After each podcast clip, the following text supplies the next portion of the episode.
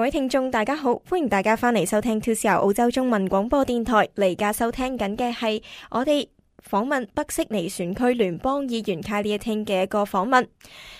It's a great honor and pleasure to have hosting an interview with Kylie Ting, the independent federal member for North Sydney today. Hi, Kylie. Hi, thank you for having me. It's are really happy meeting you today. This is our first time in 2CR Radio with you. 可唔可以向大家介绍一下自己呢？因为呢个系第一次上嚟我哋呢个 2CR Radio. For those who might not familiar with you yet, could you please provide a brief introduction about yourself and share what you have been working on lately? So, I'm someone who's lived in North Sydney for over 15 years. I've raised my children here, I've built businesses here, and I consider North Sydney my home. And but I never saw myself going into politics. It wasn't a career aspiration I had. But when some people from our community reached out to me and asked me if I would run, I said yes because I thought that we needed to be doing better with our government and our policies in Australia.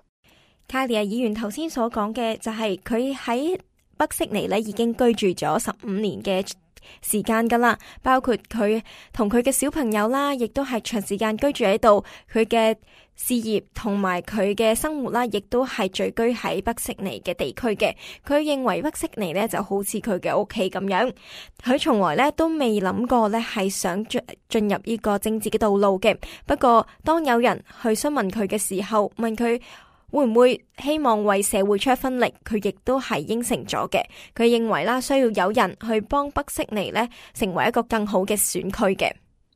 嗯，I see。So 講到你自己啦，點解會決定想要即係從政咧？So you have mentioned about uh someone who invite you to uh get into a political career path. So why would you have decided to take a political career path instead of only someone inviting you? Because I saw what was happening at our at federal level with the Australian government. We were being isolated as a nation. I felt we weren't moving fast enough on climate change. Our health systems and education systems were falling behind. And I just felt really strongly that if North Sydney's voice, if our community's concerns and voices could be heard at the federal level, then our country would be a better place. And North Sydney is a wonderful electorate. We are vibrant, we are diverse, and having those diverse opinions expressed at the federal level is really important for us to be the best nation we can possibly be. 头先议员所讲啦，佢认为北悉尼选区咧系比其他联邦选区咧系孤立嘅，无论系喺环境、健康、医疗，甚至系教育方面咧，亦都系。 同其他嘅選區咧又唔一樣嘅，所以咧佢認為北悉尼選區係一個充滿多元文化社區嘅一個地方啦。佢希望能夠幫助其他聯邦選區更多咁認識呢個地方，從而令到澳洲變得一個更好嘅國家嘅。 咁喺呢个过程当中啦，你会遇过啲乜嘢样嘅困难呢？So, uh, during this kind of like uh, time, uh, what challenges have you encountered this so far? It's been a really busy 18 months to a year. Um, lots of challenges in terms of legislative reform, so law reform, whether it's our climate policies, whether it's policies on human rights and immigration, whether it's cost of living policies. And so my biggest challenge has honestly been finding the hours in a day to get all of the work done and finding a way to make sure that I connect really strongly with our community and make sure I'm listening to the things that people want me to fight for at the federal level. 嗯哼，咁佢表示啦，喺呢十八個月當中啦，佢認為喺呢個行之個法律上實施任何嘅即係法律嘅條款嘅時候咧，係十分之困難嘅。無論係關於有關於環境啦，同埋我哋嘅一啲唔同嘅社區嘅條例都好，佢認為呢樣嘢係佢喺呢個十八個月當中係最困難嘅事情嘅。咁我根據二零二一年年度人口普查啦。 你所在嘅北悉尼选区有百分之十六点四嘅华人人口居住，你系点样睇你同华人社区嘅关系呢？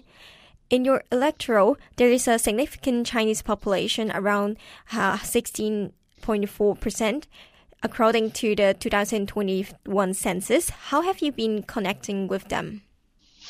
I've been doing things from online surveys to attending events and speaking at events, listening at events, attending community forums, and just making sure I'm listening to learn, um, reviewing the media, listening to mm-hmm. you know what mm-hmm. what's being said on 2CR, mm-hmm. and just trying to have a really open conversation with the Chinese Australian community. One of the things that I observed when I first came here was there was a real lack of people like people like myself reaching out to the community. So rather than just wait for the community come to come to me, I really try to get out there to see the community as often as possible. And I'm really grateful for all of the people who do take the time to meet with me and talk to me about what their concerns are and what they'd like to see me do more of. 嗯哼，咁頭先咧，議員所講就係佢一直都喺度進行唔同嘅網上面嘅訪問同調查啦，亦都會深入去社會當中同佢哋進行一啲討論，誒、呃，亦都會誒、呃、進行一啲誒嘢，我哋嘅。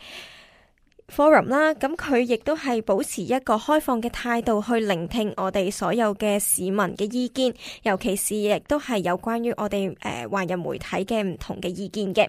咁佢認為呢，一開始呢個社區呢係缺乏誒、呃、有人去主動去接觸市民嘅訴求嘅。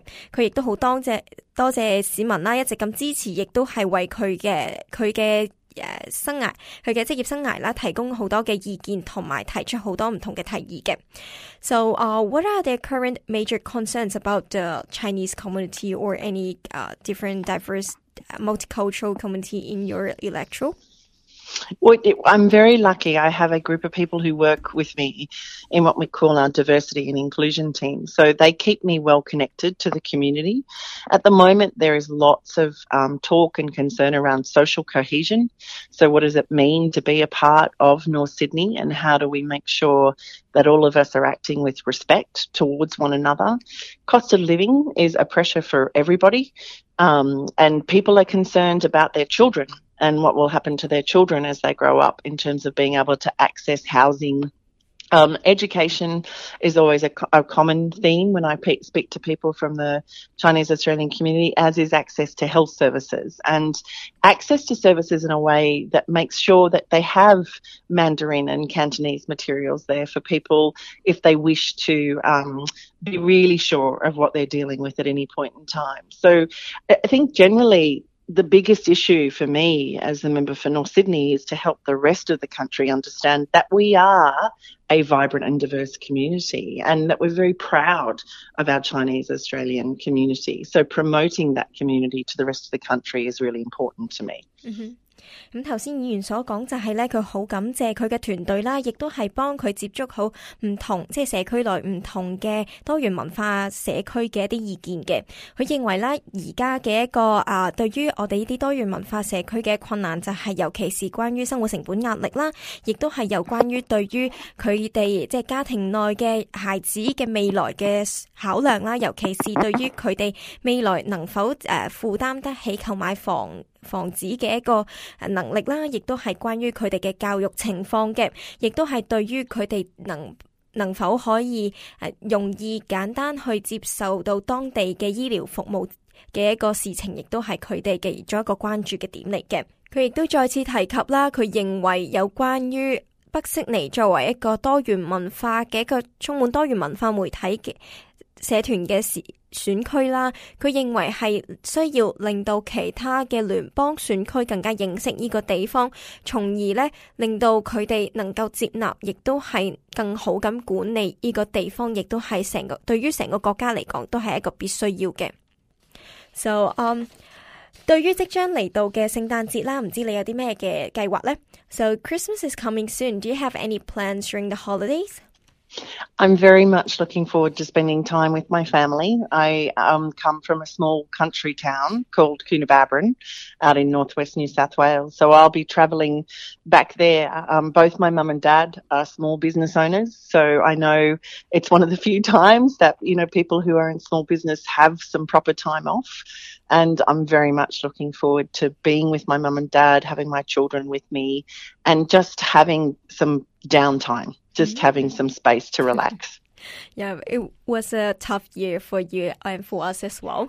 So, um，佢议员表示啦，佢会翻翻去佢嘅家乡啦，同屋企人同埋小朋友啦，共度一个美好嘅节日嘅。咁唔知啦，下年你会唔会有参加农历龙年庆祝活动嘅计划呢？So, um, after this year, so after Christmas, will you have any uh plans to joining any uh Lunar New Year celebration for the year of the dragon? Most definitely. I'm very excited for the Year of the Dragon and very excited for the new Lunar New Year celebrations that will start, you know, pretty much at the beginning of the year in January. So I'll be participating in all of the Lunar New Year festivities in the Willoughby Council area and we will have some of our own um, communications materials that we'll be doing as well. So please look out for me, come up and say hi. And we even have some small little dragons that um, we've designed the kids can come and get them to take home as a good luck charm for the year. So I'm very much looking forward to seeing everyone during those Lunar New Year celebrations. 咁议员头先所讲啦，佢亦都系非常期待明年农历龙年嘅一个庆祝活动嘅。佢会好大致上咧会参与喺 Willoughby 选区嘅一啲唔同新年活动啦，亦都会喺诶北悉尼嗰度举办一啲免费派发龙仔玩具嘅一啲活动嘅，亦都欢迎大家啦去北悉尼嘅时候啦，同 佢打一個招呼，亦都係攞一個新年龍年嘅一個誒吉祥玩偶嘅。咁啊，好感謝誒議員今日嘅訪問啦。誒，唔知道議員會唔會有其他嘢想誒，即係同各位聽眾分享嘅呢 To conclude, is there anything else you like to share with our audience? No, I just wish everybody all the best for the festive season. I think 2023 has been a tough year in many ways, and I think it's important that we all take some time with our families over this summer to um, appreciate the things that we have around us and prepare ourselves to step into 2024 on a positive foot so that we can build the country we want to be in the future.咁議員所講啦，就係佢認為今年呢對大家嚟講都係一個非常之困難嘅年份嚟嘅。佢希望大家能夠誒好好咁慶祝啦呢個節日嘅時間，同家人朋友團聚一齊，然後能夠一齊迎接去到二零二四年新嘅一年嘅。So, uh, thank you for your time today. It has been our pleasure to host you on TCR Radio. Thank you, Kylie. Thank you for having me. Thank you.